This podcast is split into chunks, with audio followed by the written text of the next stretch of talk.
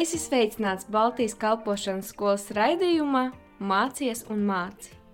Īstā vieta, kur atklāt savu aicinājumu, sagatavoties un to īstenot. Par to arī parunāsim.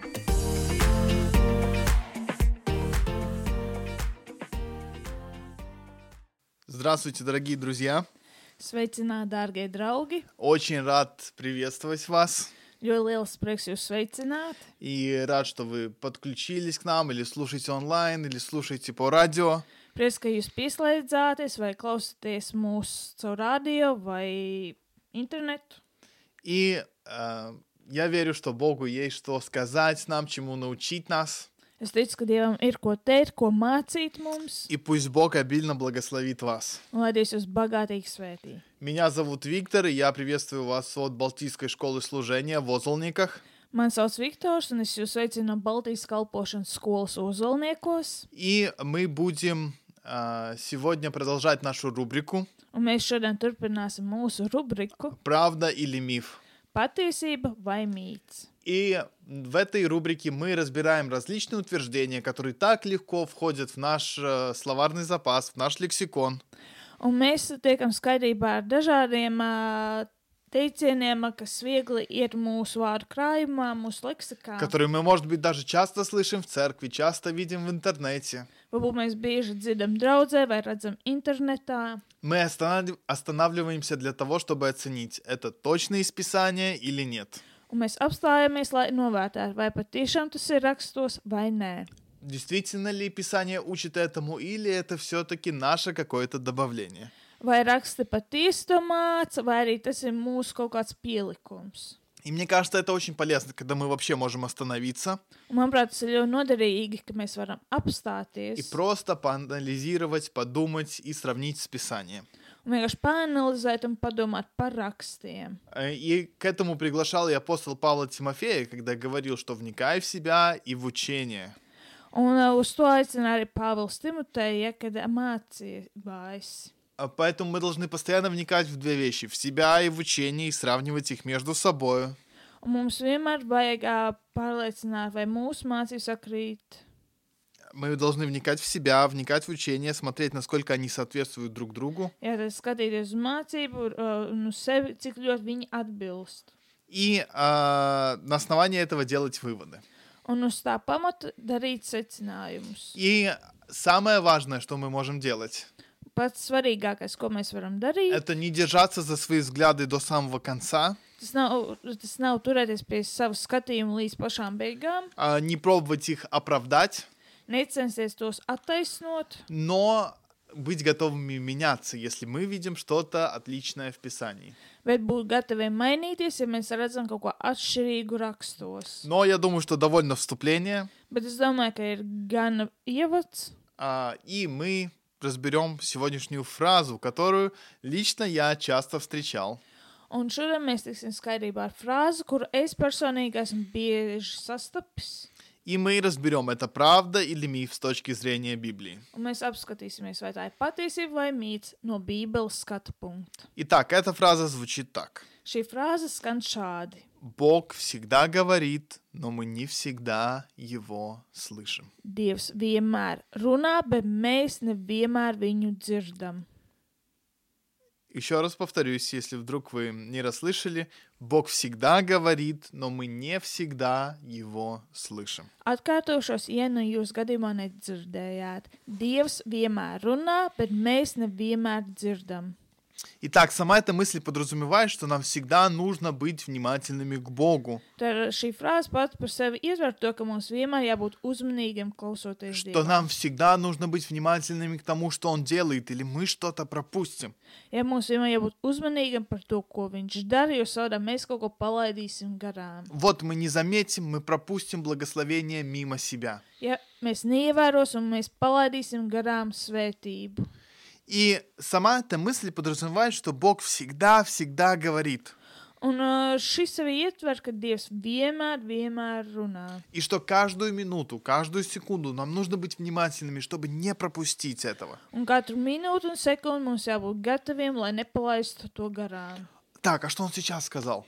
A ko viņš tagad teica? А что он сейчас собирается делать? A, ko viņš tagad taisās darīt? А что он повелевает мне? A, ko viņš man pavēla? И так далее. Un tā tālāk. И мы рассмотрим этот вопрос или это утверждение с двух сторон. Un mēs izskatīsim ā, šo apgalvojumu no divām pusēm. Мы попробуем подумать об этой фразе с практической стороны, Mēs centīsimies padomāt par šo frāzi no praktiskās puses, потому что некоторые фразы очень красиво звучат, jo dažas frāzes ļoti labi skan, но они не всегда работают на практике. bet viņas nevienmēr strādā praksē. Если мы хоть чуть-чуть начинаем их разбирать. Ja mēs kaut nedaudz cenšamies ā, ar viņām tikt skaidrībā. И второе, конечно же, обязательно мы посмотрим на эту фразу с точки зрения Писания. Un, protams, otrais mēs skatīsimies uz šo uh, tekstu no Bībeles skatu punkta. Потому что самый большой авторитет, который у нас есть, это Писание. Jo pati lielākā autoritāte, kas mums ir, tie ir raksti. Это то, на чем мы должны строить все свое понимание и всю свою жизнь. Un tas ir tas, uz kā mums jāceļ visu savu pamatu un savu dzīvi. Итак, начнем с практической стороны. Sāksim ar praktisko pusi. Итак, Бог всегда говорит, но мы не всегда слышим Его. Dievs vienmēr runā, bet mēs viņu nevienmēr dzirdam. Давайте подумаем о первой, э, пер- о первой части этой фразы. Padomāsim par šīs frāzes pirmo daļu. Бог всегда говорит. Dievs vienmēr runā. Что бы вы сказали о личности, которая все время без остановки говорит? Ko jūs runājat par personību, kuru visu laiku bez apstājas runā? Вы бы, может быть, сказали, что это какой-то болтун. Jūs teicat, viņš ir kaut kāda plāpa, А Или он не умеет slушать.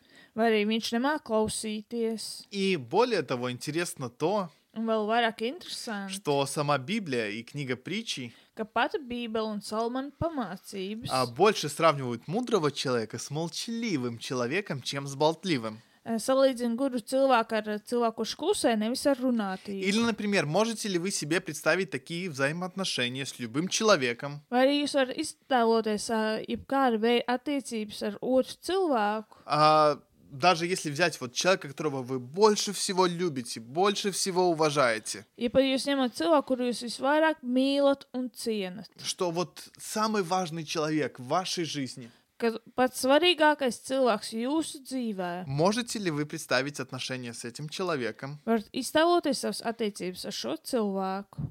когда он все время говорит? kad viņš visu laiku runā. Без остановки, без умолку, все время, все время говорит. Bez apstājas, bez apkūšanas, visu laiku tikai runā. Честно говоря, мне самому сложно такое представить. Godīgi sakot, man pašam ir grūti to И iztēloties. поэтому, проецируя это на отношения с Богом, Tāpēc, projicējot to attiecībās ar Dievu, Мне сложно представить характер Бога, который все время без остановки говорит. vai ir grūti iztēloties ā, ā, Dieva raksturu, kurš visu laiku bez apstājas runā.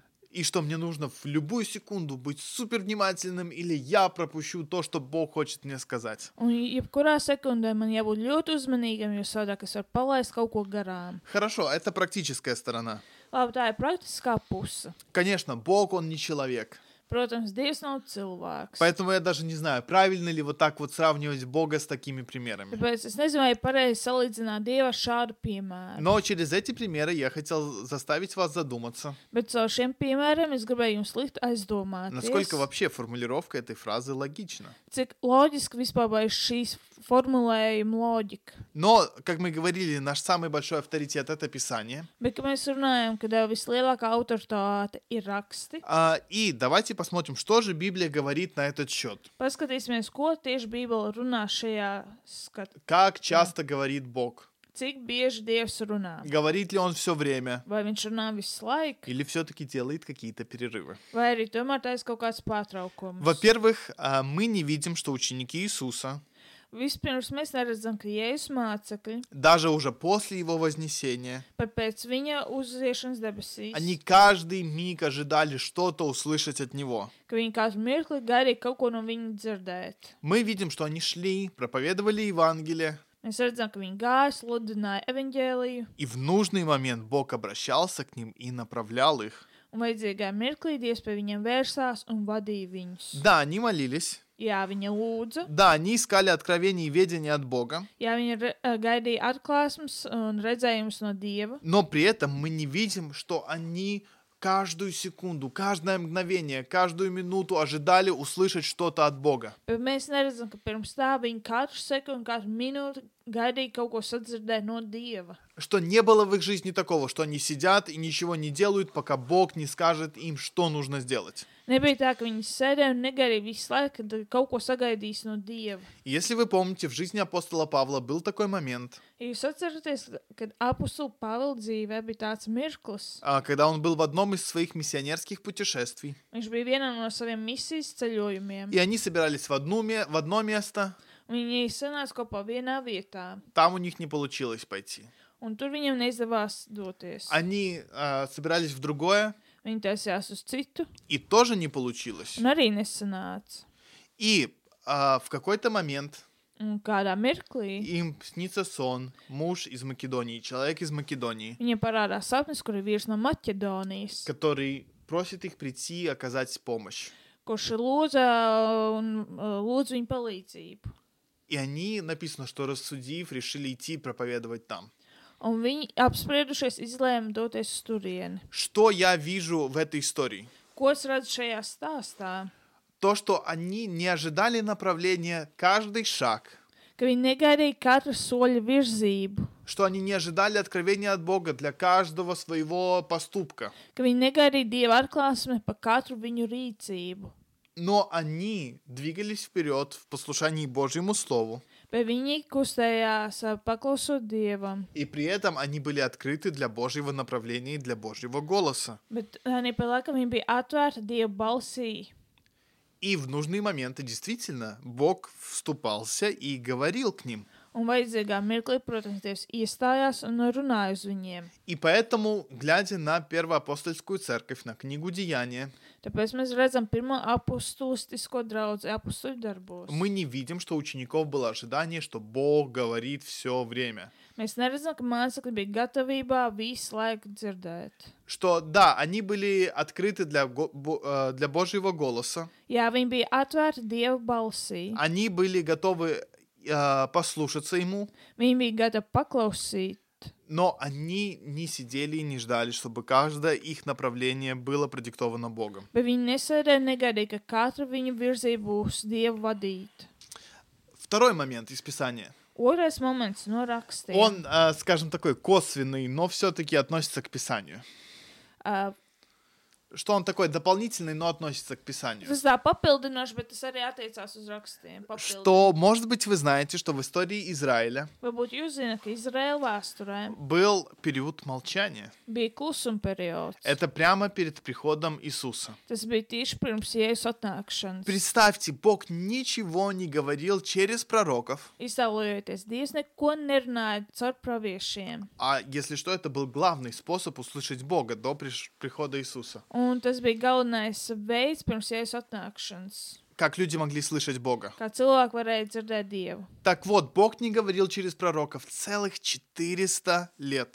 Un Dievs nerunāja caur praviešiem veselus 400 gadus. Представьте, сколько поколений вообще не слышали Божий голос. Iztēlojieties, cik paudzes vispār nedzirdēja Dieva balsi. Они основывались только на том, что Бог когда-то сказал. Viņi balstījās tikai uz to, ko Dievs kādreiz bija teicis. На тех пророчествах, которые у них были записаны. uz tiem pravietojumiem, kas viņam bija u- rakstīti. И они родились, они умерли, так и не услышав ни одного слова от Бога. Viņa piedzima un nomira, nedzirdot nevienu pašu vārdu no tā kunga. И представьте, Un iztēlojieties, что все это время Бог выбрал молчать. ka Dievs visu to laiku izlēma klusēt. Я не верю, что не было ни одного вот посвященного человека, через которого Бог не мог бы проговорить. Es neticu, ka nebija neviens vai arī cilvēks, ar kuru Dievs varētu runāt.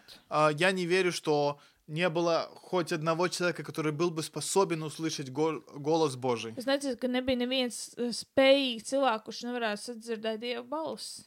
И тем не менее, Бог выбрал весь этот период молчать. Bet tāpat Dievs izvēlējās visu šo periodu vienkārši klusēt. И давайте посмотрим еще на несколько мест Писания. Apskatīsimies vēl uz pāris rakstiem.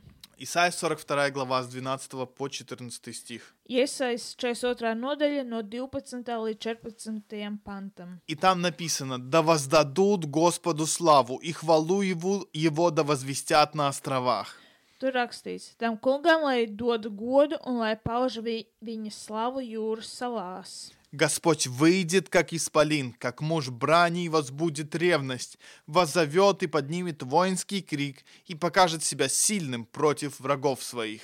Tas kungs nāk kā varonis, kā karavīrs, viņš uzsāk kara gaitu, viņš liek atskanēt kara saucieniem, viņš nostājās kā varonis pret saviem ienaidniekiem. И 14 стих. Un 14. pants. Долго молчал я, терпел, удерживался. Теперь буду кричать, как рождающая, буду разрушать и поглощать все. Ilgi, jo ilgi es klusēju un valdījos, bet tagad es kliekšu kā dzemdētāja, elzdams un pūzdams reizē. Псалом 49, 21. 50. psalms, 21. pants. И там похожая мысль, как в книге пророка Исаи. Tur ir līdzīga doma kā iesaistīta grāmatā. Ты это делал, и я молчал. Tā tu dari, un kad es ciešu klusu, Ты подумал, что я такой же, как ты. tu domā, ka es esmu tāds pats kā tu. Изобличу тебя и представлю пред глаза твои грехи твои. Tādēļ es pārmācīšu tevi un turēšu to tev acu И priekšā. так мы видим, что Бог молчит. Tā mēs redzam, ka Dievs klusē. По крайней мере, Он может молчать или так о себе говорит. Pagaidām mēs redzam, ka viņš var klusēt vai tā rīkoties. Да, и Он о себе сам так говорит. Viņš pats par sevi saka. И поэтому, если мы вернемся к этой фразе, Tāpēc, kad mēs atgriežamies pie šīs frāzes, Бог все время молчит, но мы не всегda его слышим. Dievs vienmēr runā, bet mēs viņu nevienmēr dzirdam. На мой взгляд, я бы дал приговор, что это миф. Tad es teiktu, ka tas ir mīts. Потому что эта фраза никак не обосновывается Писанием. Jo šī frāze nekā arī nebalstās uz rakstiem. И знаете, а, как мы уже много раз говорили, многие мифы, они основаны на добрых пожеланиях, на добром желании. Kā mēs esam iepriekš runājuši, ka daudz mītu balstās uz labām vēlēšanām, kaut kādām gribās. Я понимаю мотив этой фразы, Es saprotu šīs frāzes motīvu, что она направлена на доброе, ka viņi vērst uz labu, чтобы мы были более внимательны к Богу, lai mēs būtu vairāk uzmanīgi pret Dievu, чтобы мы были очень внимательны к тому, что Он хочет нам сказать, ka mēs būtu uzmanīgi pret to, ko Viņš grib mums teikt. чтобы мы а, были внимательны к тому, как Он хочет направить нашу жизнь. Ja ka mēs būtu uzmanīgi pret to, kā Viņš grib vadīt mūsu dzīvi, Мы должны быть ведомы Духом Святым. mums jābūt vienā garā ar Svēto garu. Да, мы должны быть, скажем так, на связи с Богом. Ja mums jābūt šajā ā, saskarsmē ar Dievu. И нам вообще очень важно молиться и искать Его направление для своей Un жизни. mums ļoti svarīgi meklēt viņa vadību mūsu dzīvē. Это все очень важно. Tas viss ir ļoti svarīgi. Но при всем этом, Bet pār tam visam, может быть, ты сегодня слышишь вот эту фразу «Бог все время говорит, но мы не всегда его слышим». tu varbūt šodien dzirdi šo frāzi, ja Dievs vienmēr runā, bet mēs nevienmēr viņu dzirdam. И ты говоришь «Да, я не слышу, наверное, мне надо лучше слушать». Un tu domā, jā, es nedzirdu, man vajag labāk klausīties. И ты слушаешь, а в ответ ничего. Tu klausies, bet atbildes nav. Ты слушаешь, а голоса или направления Божьего нету. Tu klausies, bet Dieva balss un vadības nav.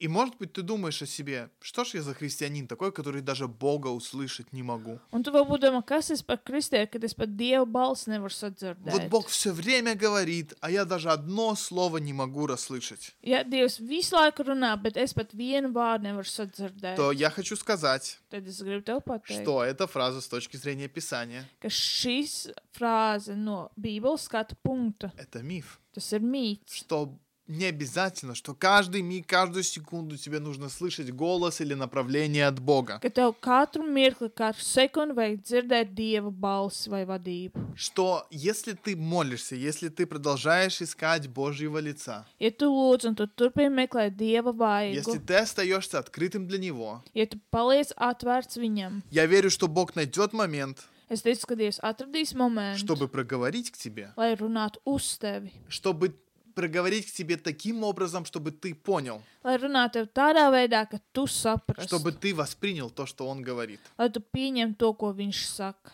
В то же самое время Tā nīpat laikā а, есть, я верю, решения или выборы в нашей жизни, es teicu, ka ir lēmumi un izvēles mūsu dzīvē, которые Бог доверяет нам самим. kurus Dievs mums uztic pašiem. Может быть, ты молишься о какой-то ситуации, Varbūt tu lūdz par kaut kādu situāciju, и у тебя так и нету ответа от Бога. un tev tā arī nav atbildes no Dieva. Ты vыбираешь одно или второе, Tu izvēlēsies vienu vai и otru, ты в растерянности, ты не знаешь, что выбрать.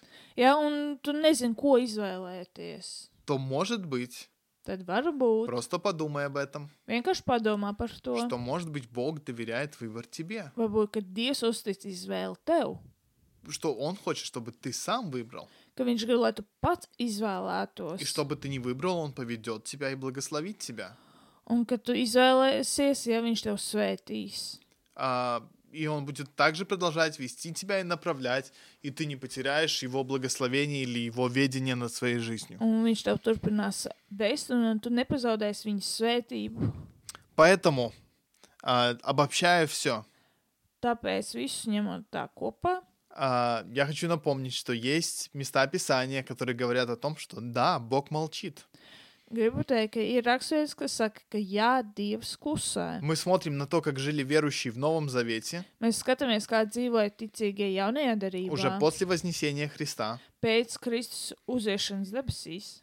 И мы видим, что есть а, ос- такая, скажем, определенная форма, как они жили. Un, mēs, un var teikt, ka viņiem bija noteikti forma, kā viņi Что они dzīvoja. не ждали на каждое свое действие голоса от Бога, Ka viņi negarīja katrai darbībai dieva balss, но они шли вперед, и там, где нужно, Bог говорил к ним.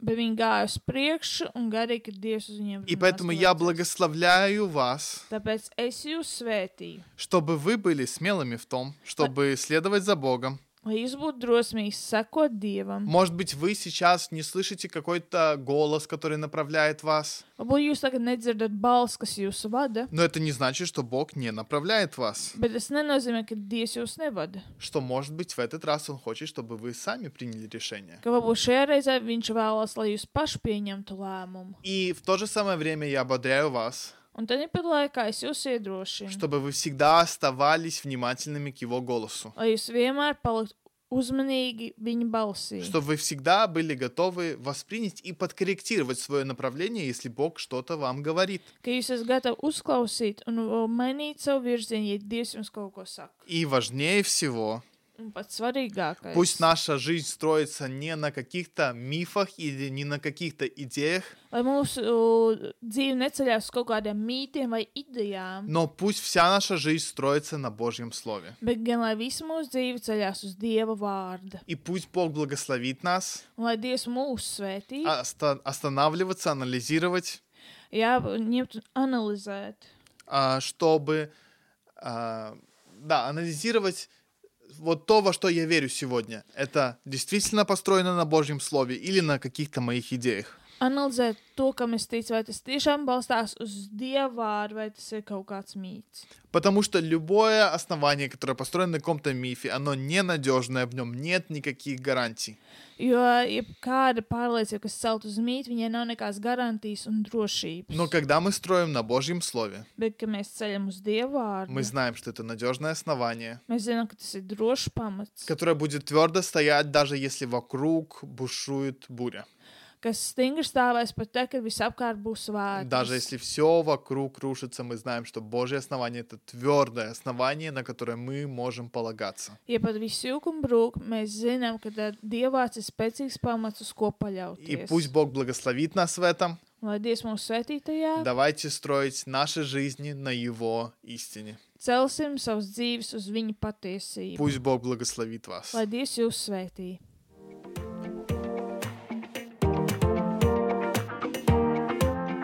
Tu klausies Baltijas kalpošanas skolas raidījumā, mācies un māci. Dieva gudrībā un viņa vadībā tevai dzīvei ir nozīme.